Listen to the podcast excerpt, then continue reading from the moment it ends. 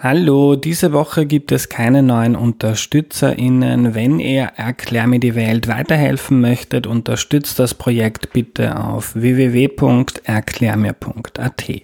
Vielen Dank schon mal. Bevor es losgeht, eine entgeltliche Einschaltung.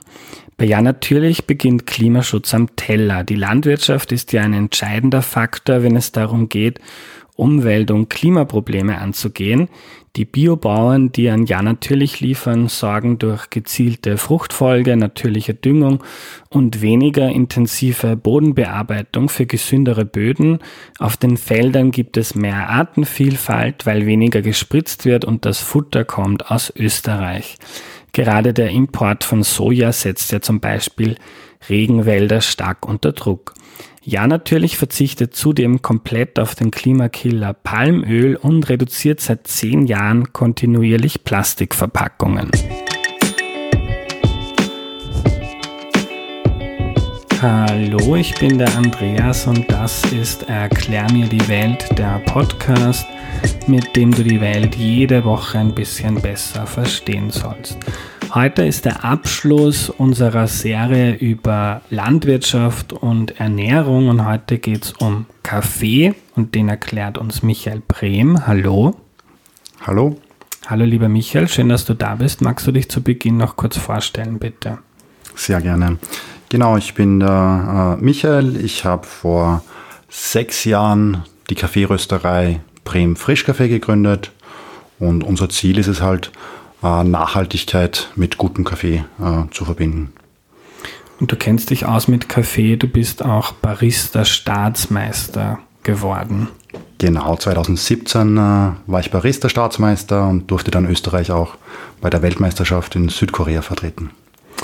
Michael, gehen wir den, den, den Prozess des Kaffeemachens mal von Anfang an durch. Mhm. Äh, der fängt ja an mit der Bohne. Äh, wo, wo wachsen die, worauf kommt es da an und wie, wie findet man gute Kaffeebohnen, wie werden die geerntet? Erzähl uns mal was über diesen ersten Schritt bitte. Mhm. Also Kaffee kommt aus dem subtropischen Raum, aus, der, aus dem Bereich um den Äquator, wächst 20 Grad nördlich bis 20 Grad südlich vom Äquator. Die größten Kaffeeproduzierenden Länder sind Brasilien, Vietnam, Kolumbien und Indonesien. Gibt dann auch noch viele kleinere äh, Länder, sogar in Australien wird Kaffee geerntet, äh, im Norden bis rauf nach äh, Mexiko. Und ja, guter Kaffee, es sind natürlich sehr, sehr viele Einflussfaktoren, die den äh, Geschmack in der Tasse schlussendlich bestimmen und das fängt äh, natürlich beim, beim Rohkaffee an. Das heißt, ähm, im Ursprung kommt es darauf an, wo ist der Kaffee gewachsen, also das, das Terroir, in welcher Umgebung. Ideal ist natürlich ein äh, Halbschatten, wenn da nicht die Sonne den ganzen Tag drauf knallt. Ähm, dann wird der Geschmack der Bohne auch zum Beispiel beeinflusst von den äh, benachbarten Gewächsen. Wenn da eine Papaya wächst äh, oder eine Bananenstaude, hat das äh, auch Einfluss auf den mhm. Geschmack ähm, der jeweiligen Bohne. Dann gibt es natürlich ganz viele unterschiedliche Varietäten, wie beim Wein. Manche liefern guten Ertrag, andere guten Geschmack. Und leider ist es dann halt oft so, dass die Varietäten, die geschmacklich sehr, sehr spannend sind, ähm, keinen äh, hohen Ertrag liefern und sehr, sehr heikel sind und oft sehr schwer zu kontrollieren sind. Und auch, äh, was äh, Schädlinge an, äh, anbelangt, wesentlich empfindlicher sind. Ähm, also man schmeckt dann auch, ob die Pflanze gestresst war oder, oder nicht. Mhm. Die Ernte, wie die Ernte stattfindet, ist auch ganz ein, ein wichtiger Punkt, nämlich Spezialitätenkaffee wird immer selektiv geerntet. Das heißt, äh, Kaffee ist dann eine, eine Kirsche, eine rote Kirsche am Strauch. Da sind zwei Bohnen in der Regel drinnen, die mit der flachen Seite ähm, in dieser Kirsche äh, verweilen. Verweilen, ein schönes Wort. genau. Ähm, und nur wenn diese Bohne äh, rot ist und eine schöne Farbe hat, wird diese gepflückt. Das heißt, Die äh, Erntehelfer oder Bäuerinnen und Bauern gehen zigmal durch dieses Feld durch. Ähm, das ist eine unglaubliche Arbeit, die mal dahinter steckt, bis der nur geerntet ist.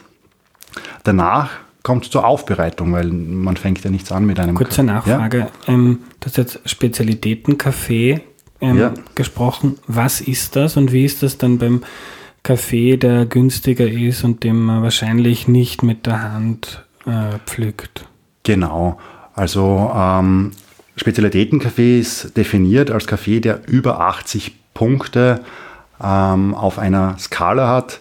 Diese Skala stammt von der Specialty Coffee Association, so ein äh, weltweiter äh, Verband, der sich einfach auf Verkostungskriterien geeinigt hat. Und da gibt es dann Q-Grader, das ist eine eigene Ausbildung, wo ähm, diese Verkoster eben, ganz egal ob der in äh, Sibirien oder in Brasilien äh, sitzt, zu einem sehr, sehr ähnlichen Ergebnis äh, kommen wird, wenn er den Rohkaffee äh, also röstet, standardisiert mhm. und danach äh, verkostet. Also über 80 Punkte ist der Spezialitätenkaffee, darunter spricht man eben von ja, Nicht-Spezialitäten-Kaffee. Ähm, Genau, und der wird eben selektiv geerntet und äh, dann ist die Aufbereitung auch ganz ein äh, wichtiger Schritt. Wie findet die statt? Äh, Kaffee kann trocken aufbereitet werden. Man spricht auch von Natural Processed Coffee oder nass aufbereitet von Washed Coffee. Beim Natural Processed Coffee ähm, ähm, wird der Kaffee in der Kirsche getrocknet und dadurch überträgt sich auch Zucker vom Fruchtfleisch auf die Kaffeebohnen ähm, dieser Kaffee ist dann meistens etwas süßer, aber weniger komplex, weniger vielschichtig im Geschmack. Und bei gewaschenem Kaffee wird das äh, Fruchtfleisch runtergepulpt. Danach kommt das in äh, Fermentationsbecken, da wird die Schleimschicht runterfermentiert. Der Kaffee wird noch gewaschen, dann getrocknet und dann gedroschen. Das heißt, es sind sehr viele Aufbereitungsschritte, bis man überhaupt einmal zu einem Rohkaffee kommt, der exportfertig ist. Wenn er dann die richtige Feuchte hat von ungefähr 12 Prozent, wird er verpackt und dann äh, geht er mal zum Röster als Rohkaffee.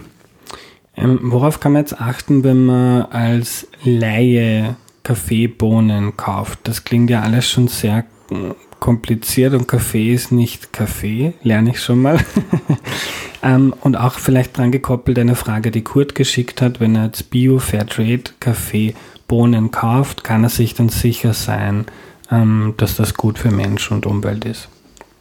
Hm. Genau, die Frage ist gar nicht so einfach, wie sie vielleicht klingen mag. Ähm, Fairtrade ist für mich eine, eine Absicherung nach unten, vergleichbar mit der Mindestsicherung. Ähm, aber ich denke, dass äh, es oft nicht ausreicht, äh, um ein würdiges äh, Dasein und Leben äh, als, als äh, Kaffeebäuerin oder Bauer führen zu können. Wenn man sich derzeit den Weltmarktpreis anschaut, der ist zum Glück sehr hoch, bei ungefähr äh, einem Dollar 85 pro Pfund. Ähm, Pfund ist ein halbes Kilo. Genau, das ist ein knappes halbes Kilo. Hm. Ähm, und das Fairtrade-Minimum ist bei einem Dollar 30 das Pfund. Dann gibt es noch die Fairtrade-Prämie und eine Bioprämie, wo der Preis etwas steigt. Aber derzeit ist der Weltmarktpreis deutlich höher als der Fairtrade-Mindestpreis, wodurch sich der Mehrwert, der überbleibt, in Grenzen hält. Mhm. Und, was würdest du jetzt, wenn es um den Kaffeebohnen-Einkauf geht, ähm, raten, worauf kann man schauen oder kann man das als Laie überhaupt überblicken, was man da kauft? Mm, Im Supermarkt ist es sehr, sehr schwierig. Es ist kein Röstdatum drauf. Ich glaube, man darf ein äh, Ablaufdatum von bis zu zwei Jahren äh, angeben. Und die Frische ist beim Kaffee natürlich ein wesentlicher Faktor, weil äh, der Kaffee gast aus äh, und ja, die, da gehen sehr viele Aromen äh, verloren. Außerdem sind äh, Kaffees in Supermärkten in der Regel im Heißluftofen geröstet, wenige Minuten lang, weil Zeit äh, ist äh, Geld, ein sehr wichtiger Faktor in der Wirtschaft. Ähm, und bei dieser Heißluftröstung werden die, äh, die Kaffeebohnen außen leicht verbrannt und sind innen nicht ganz durch. Dadurch ähm, sind die auch weniger bekömmlich und nicht so gut verträglich. Ähm, und alle ähm, kleineren Röster, sage ich jetzt mal, rösten mit Trommelröstern, wo die Bohnen wesentlich gleichmäßiger geröstet werden, besser durch sind und dann auch besser schmecken. Das heißt, ich würde Konsumentinnen dazu raten, bei äh, Röstern direkt zu kaufen. Der kann einem dann hoffentlich auch erzählen, wie der Kaffee gewachsen ist und wie der Bauer entlohnt wurde. Das ist auch ein ganz wichtiger Punkt, wo ich die Kaffeetrinker auch animieren möchte, dass diese Frage äh, dem oder der Rösterin äh, zu stellen, einfach nachfragen. Und einer dieser Röster könntest dann du sein. Ähm, du bekommst, jetzt haben wir über die Bohnen geredet, die kommen ähm, zu dir. Äh, was machst du dann damit? Genau, die kommen zu mir in äh, Kaffeesäcken zu 60 oder 69 Kilo verpackt. Und ich röste die dann auf einem Trommelröster, habe für jede Kaffeesorte ein eigenes Profil. Das heißt, ich habe neben meinen äh, Laptop stehen und zeichne ein Zeit-Temperatur-Diagramm auf. Deswegen, damit ich, wenn mir ein Kaffee geschmeckt hat und ich sage, genau so hätte ich den gerne, kann ich das immer wieder reproduzieren.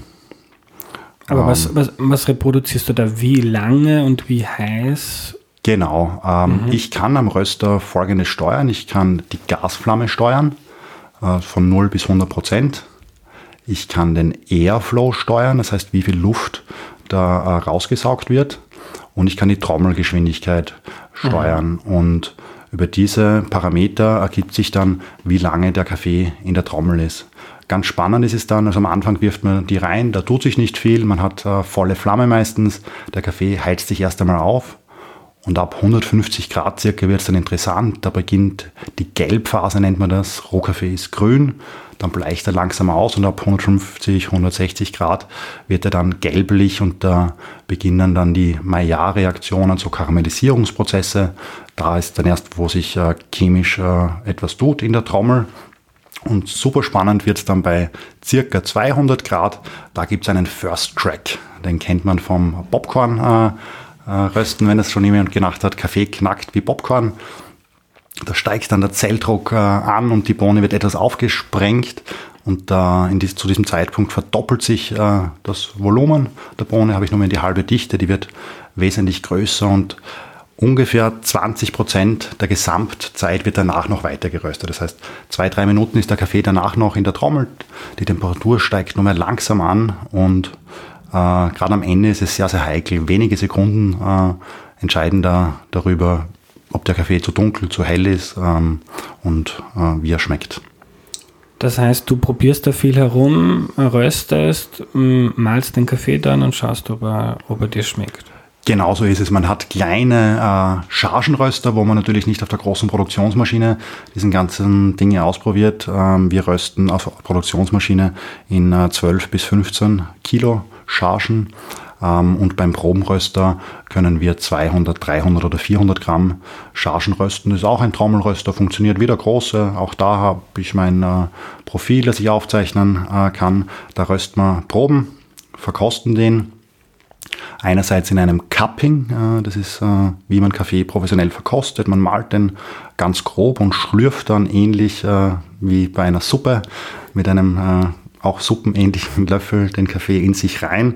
Wir bereiten den dann aber auch immer je nach, ähm, ähm, je nach Röstprofil auch als Espresso oder Filter zu, probieren da sehr viel aus und wenn uns dann ein Kaffee taugt, dann geht er in die Produktionsmaschine und ja, wir rösten dann das Profil. Gibt es objektiv guten Kaffee deiner Meinung nach oder ist das alles subjektiv? Nein, ich glaube eben schon, dass es objektiv guten Kaffee gibt. Und da gibt es eben, wie gesagt, diese Q-Grader, spezielle Ausbildung, Leute, die fähig sind, äh, Kaffee perfekt zu beschreiben. Und ich finde das auch faszinierend. Ich war da selbst schon dabei, wenn äh, Kappa verkosten, die gut kalibriert sind, kommen die wirklich bis zu einem Viertelpunkt auf ein äh, gleiches Ergebnis, ganz egal, wo die sitzen oder ob sich die vorher gekannt haben oder nicht. Das heißt, es gibt schon objektiv guten Kaffee, wie es auch objektiv guten Wein gibt, meiner Meinung nach. Aber schlussendlich entscheidet natürlich äh, der oder diejenige, der ihn trinkt, ob er ihm oder ihr schmeckt. Das ist sicher das Wichtigste. Mhm. Wie viele Punkte hast du da bei diesen? Äh, wir haben Cafés mit über 83 Punkten. Das ist mhm. bei uns das Genau, und äh, der höchstbewerteste ist, glaube ich, bei 87 Punkten. Danach wird es sehr, sehr teuer. Also über 90 Punkte kosten Kaffees dann schon mal als Rohkaffee 100 Euro oder mehr pro Kilo. Ist das dann Kaffee, der von Tieren ausgeschieden wurde? ähm, die Kaffees sind auch sehr teuer, aber kein äh, renommierter Röster wird so einen Kaffee jemals rösten oder angreifen. Warum? Mir sind äh, Fermentationsbecken wesentlich sympathischer als Tiermägen.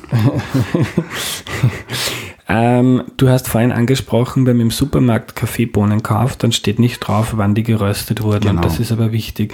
Ähm, wie, also erklären Sie es ein bisschen, wie, wie lange ähm, kann man den dann deiner Meinung nach gut nutzen, wenn mhm. der mal geröstet wurde? Genau, es ist so. Kaffee sollte nach dem Rösten sofort verpackt werden. Das heißt, er sollte nicht beim Rösten im Kübel liegen, sondern sofort in eine äh, Aromaschutzverpackung kommen. Und diese Kaffeeverpackungen, das äh, haben Sie sicher schon mal gesehen, äh, hat immer ein Aromaschutzventil. Das heißt, eine, da ist so ein kleiner Plastikknuppel drauf. Das ist ein Überdruckventil. Da kann Gas oder Luft aus der Packung entweichen, aber keine äh, Luft raus. Und das ist auch das Großartige, weil äh, Kaffee hat ein natürliches Schutzgas.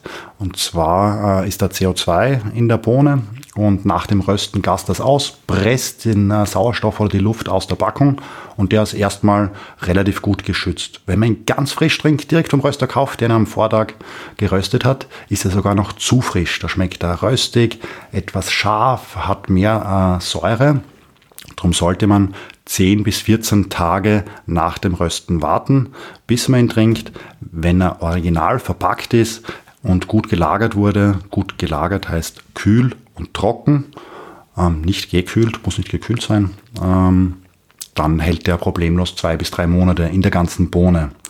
Wenn die Packung einmal angebraucht ist, sollte man ihn erstmöglich verbrauchen, weil dann ist er der, der Luft ausgesetzt. Äh, Oxidationsprozesse setzen sich in Gang und die Qualität nimmt ab.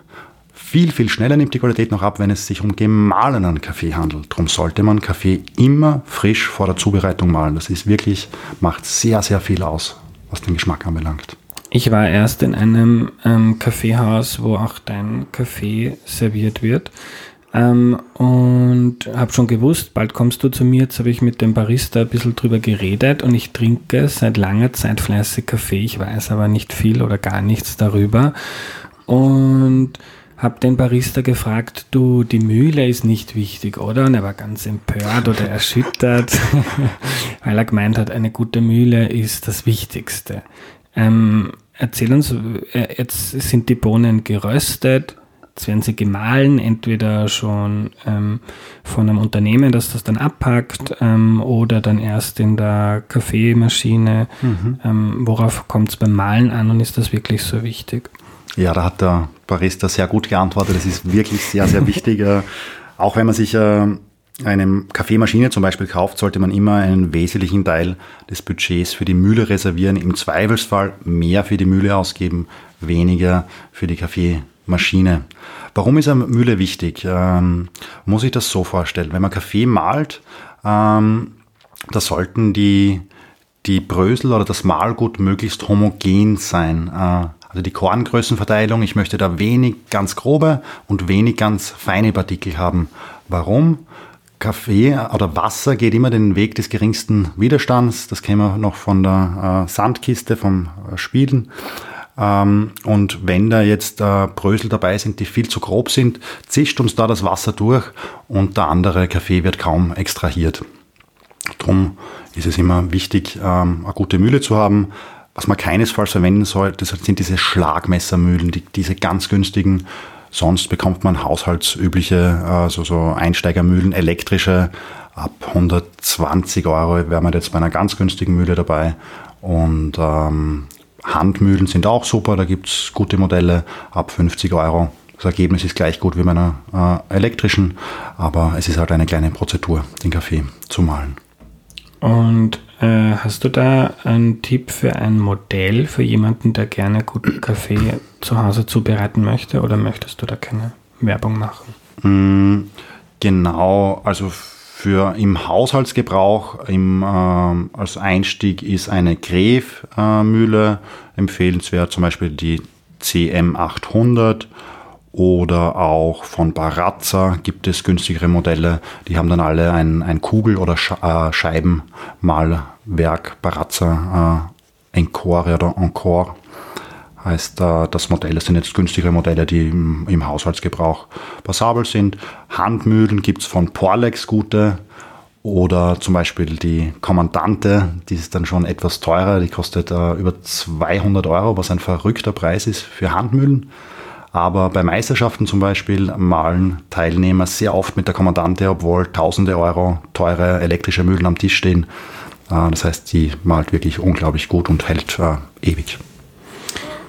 Eine Frage von Oliver. Braucht man für guten Kaffee eine teure Maschine und was hältst du von Nespresso? Hm. Ähm, für guten Kaffee braucht man grundsätzlich keine teure Maschine. Man braucht eine Mühle, im einfachsten Fall einfach einen äh, Topf, um Wasser zu erhitzen, wo man den äh, Kaffee reingibt.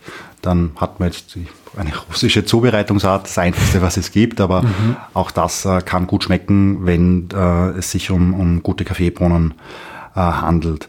Wenn man allerdings Espresso zubereiten ähm, mag, dann geht es schon etwas mehr ans Geld. Dann braucht man ähm, oder sollte man sich eine etwas bessere Mühle zulegen als die äh, von mir genannten elektrischen Einstiegsmodelle. Und auch die Maschinen sind dann etwas teurer. Also da kann man schon 800 bis 1000 Euro für ein ähm, Setup rechnen. Man darf aber nicht vergessen, das sind im Prinzip sehr primitive Geräte, da kann nicht viel kaputt werden, sind eigentlich etwas bessere Wasserkocher, da kann man alles reparieren, hält wesentlich länger als ein Vollautomat. Und Nespresso, hm. Ich sage etwas Positives in Espresso. Ich, äh, Achtung, bei uns in der Küche steht eine. Hätte ich das gewusst. ähm, na, das Positive ist, dass es äh, bei Menschen die Bereitschaft äh, gegeben hat, Geld für Kaffee auszugeben. Aber der Kaffee ist äh, nicht so gut, findest du? Na, finde ich nicht. Äh, ich, äh, genau, es macht wenig Mist, aber ähm, ich finde den Kaffee nicht besonders gut. Wie gesagt, der ist nicht frisch gemahlen. Ähm, und er ist einfach unglaublich teuer. Also wenn man sich ausrechnet, äh, Kilopreis beträgt 70 bis 80 Euro. Um 70 bis 80 Euro bekomme ich wirklich sehr, sehr guten Kaffee. Also wenn man jetzt beim Röster kauft, man ungefähr ab 30 Euro pro Kilo ist man da dabei. Äh, für den doppelten Preis bekomme ich dann äh, die Topware aus dem Sortiment und nicht konventionellen Kaffee in Kapseln abgefüllt. Ähm, wenn man Kaffee in Kategorien einordnet, gibt es mhm. dann Filterkaffee, Espresso und noch was? Oder wie, wie würdest du das machen? Ja, es gibt dann noch äh, Omni-Roasts. Wir zum Beispiel haben jetzt keine speziellen äh, Filterröstungen im Sortiment. Das ist eine Philosophiefrage. Viele Röster haben Espresso-Röstungen, wie du gesagt hast, Filterröstungen und trennen das auf. Äh, wir haben viele Cafés, die jetzt vorrangig für Espresso geeignet sind. Und äh, die helleren Röstungen sind bei uns sogenannte Omni-Roasts. Das heißt, äh, das ist äh, ein super Filterkaffee für alle möglichen Filterzubereitungsarten, den ich aber auch als fruchtigeren Espresso genießen kann. Mhm. Und was ich auch spannend fand, du hast jetzt gesagt, wenn man Espresso machen möchte, dann braucht man teurere Maschine. Mhm. Jetzt denken sich vielleicht einige, die nicht schon im Vorgespräch mit dir hatten, wie ich gestern, ähm, es gibt doch diese Espresso-Kannen. Ich habe auch eine in der Küche stehen, habe immer gesagt, habe auch meinen Gästen immer gesagt, magst du einen Espresso oder magst du eine French Press, also so ein mhm. Filterkaffee, wo man runterdrückt. Genau. Also Kaffee rein, heißes Wasser drauf, fünf Minuten warten, runterdrücken. Das ist so mein Kaffee-Herstellungsprozess. Ähm, aber du hast mir gesagt, der, äh, was ich da mit, meinem, mit meiner Espresso-Kanne mache, ist kein Espresso. Ja, das ist richtig, genau. Das ist kein Espresso, der wird manchmal fälschlicherweise als Espresso-Kanne im deutschsprachigen Raum bezeichnet. Ich habe geschaut, auf Wikipedia heißt es nämlich auch so. Auf Wikipedia heißt es auch, den Eintrag müssen wir ändern, glaube ich. Mhm, ja. ähm, na, das italienische Begriff äh, ist La Mocca und auch auf, auf Deutsch würde ich jetzt auch äh, Mokka-Kanne oder wenn man sagt, den, den Markenbegriff Bialetti ähm, verwenden. Ähm, es ist deswegen kein Espresso, weil Espresso ist immer eine Zubereitungsart äh, mit sehr hohem Druck. Ich habe da ungefähr 9 Bar Brühdruck, das drückt da echt ganz schön drauf. Ich habe super fein gemahlenes Kaffeemehl.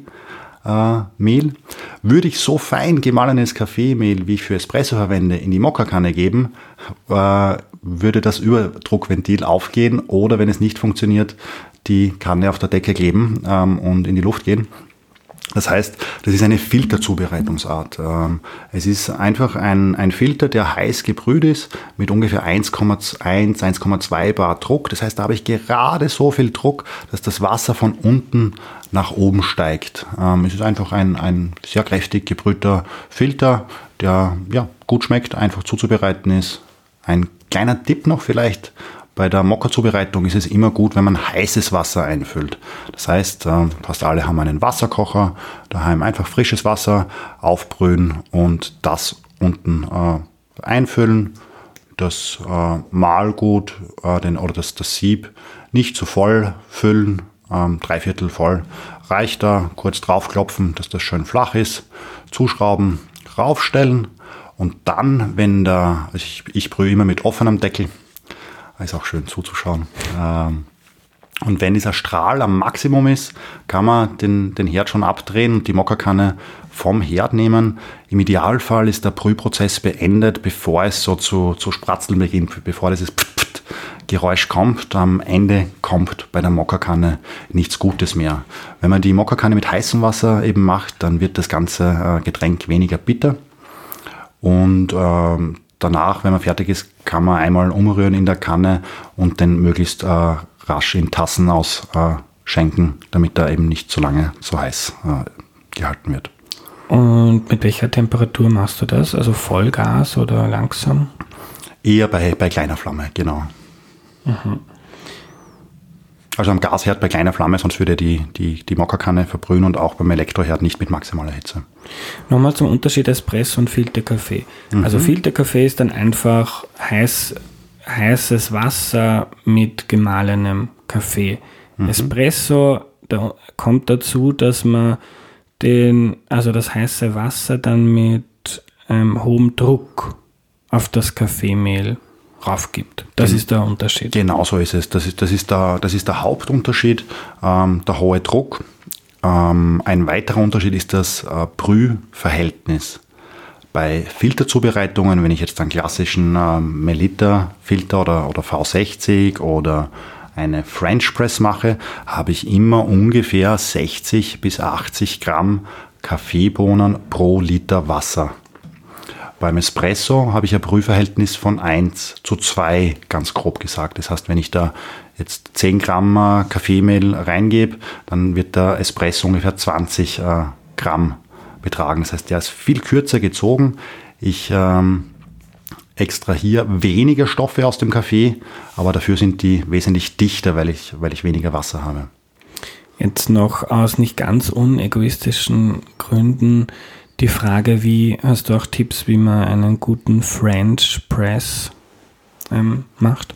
Ja, äh, French Press ist auch eine super Zubereitungsart. Erstens hat man dann eine Tasse, wo man sich etwas anhalten kann, hat etwas mehr in der Tasse als, als bei der Mokka-Kanne. Hier ähm, ist es auch gut, das Wasser äh, zu erhitzen auf ja, 91 bis 94 Grad. Da gibt es diese Wasserkocher, wo man die Temperatur einstellen kann. Das braucht man nicht unbedingt, ist aber sehr praktisch. Äh, stellt man die gewünschte Temperatur ein, drückt die äh, Haltetaste und das Wasser bleibt genau auf der gewünschten Temperatur. Also bei mir, ich habe einen Wasserkocher, der kann das nicht, der ist dann ein bisschen zu heiß. Genau, dann einfach mhm. kochen, kurz ab, abwarten ähm, und genau, dann mhm. passt das auch. Ähm, man sollte eben 60 bis 80 Gramm ähm, Kaffeebohnen pro Liter Wasser nehmen und sehr grob mahlen. Bei der French Press ist ein, ist ein sehr grober Mahlgrad wünschenswert. Nach drei bis fünf Minuten Brühzeit drückt man diesen Pressstempel ganz langsam nach unten und sollte den Kaffee danach entweder umgehend in Tassen füllen oder in ein weiteres Gefäß. Und zwar äh, deswegen, weil der noch weiter zieht. Ähm, der Brühprozess ist sonst nicht abgeschlossen und wenn ich den da drinnen lasse, mhm. wird der Kaffee bitter. Ein Tipp noch ist auch, das Wasser zu filtern, je nach Region. Da kann man sich beim regionalen Wasserversorger schlau machen. Das ist wirklich ein nicht zu unterschätzender Punkt. Mhm. Wir haben in Österreich Regionen, äh, in denen das Wasser viel zu hart äh, für Kaffeezubereitungen ist. Zum Beispiel in Graz oder auch St. Pölten hat, glaube ich, relativ hartes Wasser. Und das frisst alle Feinheiten, alle Nuancen des Kaffees auf. Das ist wirklich, man braucht sich dann nicht viel Geld für Kaffee ausgeben. Man schmeckt einfach kaum Unterschiede. Ähm, besonders die ganzen äh, Säuren und komplexen Geschmäcker gehen verloren. Da kann man sich mit einem einfachen Tischwasserfilter äh, Abhilfe schaffen. Auch in Wien kann man das Wasser filtern, filtern ist eine kleine Spur zu hart. Vor allem in den Außenbezirken. Ich wohne im 20. Bezirk, da wissen wir nie, was aus der Leitung kommt. Wenn gerade wenig Wasser da ist, kommt das äh, über der Donau und sonst äh, haben wir das gute Hochquellwasser, das weiß man nicht genau, was man da kriegt. Ähm, eine Frage, die zweimal gekommen ist von Wolfgang und Patrick. Ähm, wie macht man, mit welcher Milch und wie macht man guten Milchschaum? Mhm. Ähm, das Wichtigste ist, dass man eine frische Milch verwendet, keine Haltbarmilch. Das liest man leider ganz oft in einschlägigen Foren, dass man Haltbarmilch nehmen soll, weil die besser zum Schäumen geht. Man, grundsätzlich kann man die fast jede Milch äh, gut schäumen, aber Haltbarmilch schmeckt nach Pappendeckel und nicht nach äh, Milch. Ähm, meine Lieblingsmilch ist, äh, darf ich eine Marke ja, nennen? Sicher. Genau, ist die äh, frische Vollmilch von Ja Natürlich. Also nicht, nicht länger frische Milch, sondern frische Vollmilch mit einem vollen äh, Fettgehalt. Ich bin mit dieser Milch sogar zur Weltmeisterschaft nach Südkorea geflogen. 13 Kilo, äh, 13 Liter haben es mit mir ins Gepäck äh, geschafft. Beim Aufschäumen ist wichtig, dass es nicht zu heiß ist. Es sollte nicht 65 Grad nicht überschreiten, sonst ähm, zerfällt der, der Milchzucker und das Ganze wird nicht mehr. Das ist dann so ein Bauschaum, den kennt man vielleicht aus manchen äh, Gasthäusern. Und dazu muss ich jetzt kurz was sagen, weil das ist wirklich ein Zufall, weil ja natürlich ist Sponsor dieser Serie und dieser Folge. Und das ist wirklich ähm, kein Scheiß, einfach ein Zufall. Du hast, kriegst wahrscheinlich von denen auch kein Geld. Ähm, ich, in, ich schon. Äh, und drum, ähm, und ich glaube, das wissen eh alle. Ich habe das oft offengelegt, wie wir da arbeiten. Es gibt für die Werbung eine Agentur, die die verhandelt. Ähm, dann wird das von mir vorgetragen, aber die Partner haben da überhaupt keinen Einfluss darauf, dass du jetzt da sitzt. Also das hat man nicht ja natürlich gesagt. Ähm, nur ein kleiner Exkurs, weil das jetzt ein, ein schöner Zufall war. Kann man mit Milchersatzprodukten auch gut Milch schäumen? Ja, wenn äh, die Zutatenliste entsprechend lang ist, funktioniert das sehr gut. Also äh, am besten äh, ist eigentlich äh, Hafermilch. Also früher war Soja sehr weit verbreitet. Die wurde jetzt äh, fast, ja, gibt es fast nicht mehr. Also Hafermilch ist sehr weit verbreitet. Äh, bei unserem Marktstand in der Langegasse haben wir mittlerweile einen Anteil von fast 40 Prozent Hafermilch. Und ja, da gibt es eben eigene Barista Editions, wo eben Zusatzstoffe hinzugefügt wurden, sodass sich die gut schäumen lässt. Bevor wir zum Ende kommen, äh, warum ist der Kaffee in Wiener Kaffeehäusern ähm, so oft so schlecht? Hm. Ja, das ist ähm, gar nicht, ja, schwierig.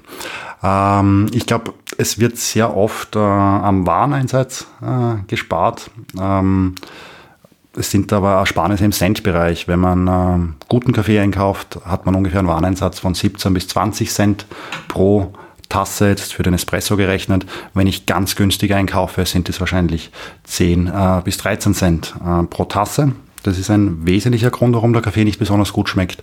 Und es ist auch äh, das Personal, glaube ich, oft nicht besonders gut geschult. Da reicht oft ein äh, kurzer Blick auf die Dampflanze der Maschine, um zu sehen, äh, wie, wie es um das, um das Kaffee zu bereiten im Lokal steht. Aber es war jetzt nicht so teuer. Ich weiß jetzt nicht, wie viel Geld ein Kaffeehaus für Kaffee ausgibt. Aber wenn der Espresso 3,50 kostet, ist 10 oder 20 Cent für die Bohnen auch nicht die Welt, oder? Definitiv nicht. Würde ich meinen. Äh, letzte Frage.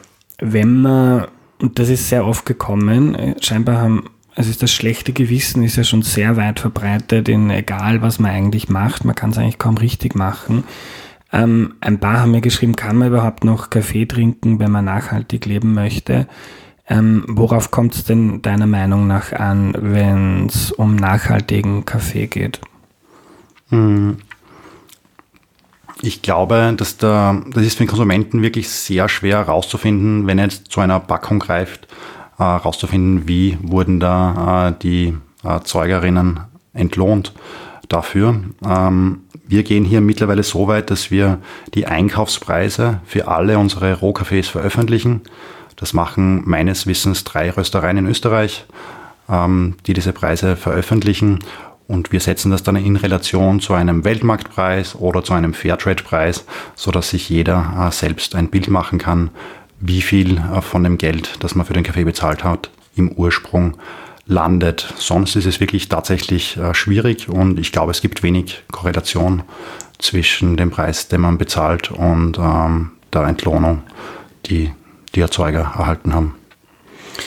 Also wenn es für den Konsumenten oder die Konsumentin schwer zu überblicken ist, ist vielleicht ein Tool, dass man sich einen Röster, eine Rösterin sucht, genau. der oder die darauf schaut, dem man vielleicht vertraut.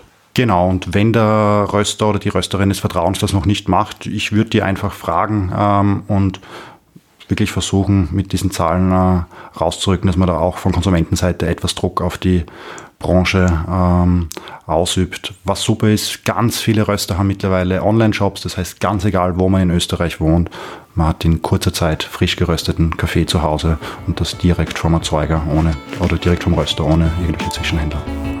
Danke für deine Zeit, Michael. Vielen Dank.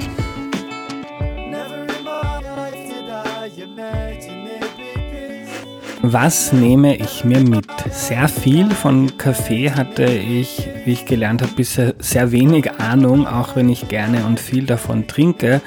Der Unterschied beim Kaffee fängt natürlich bei der Bohne an, was für eine man wo erntet und wie dort das Wetter war, wie sie getrocknet wurde in der Kirsche oder getrennt davon.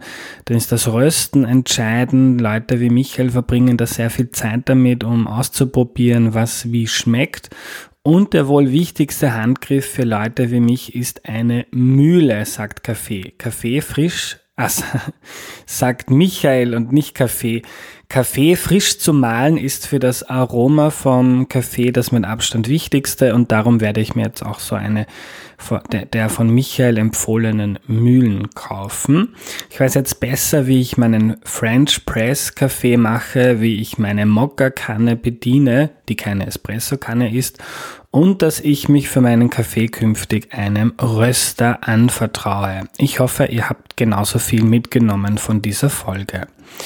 Das war's für heute. Am Ende noch ein Buchtipp. Der Journalist und Vize-Chefredakteur des Magazins Economist, auch ein großer Tipp.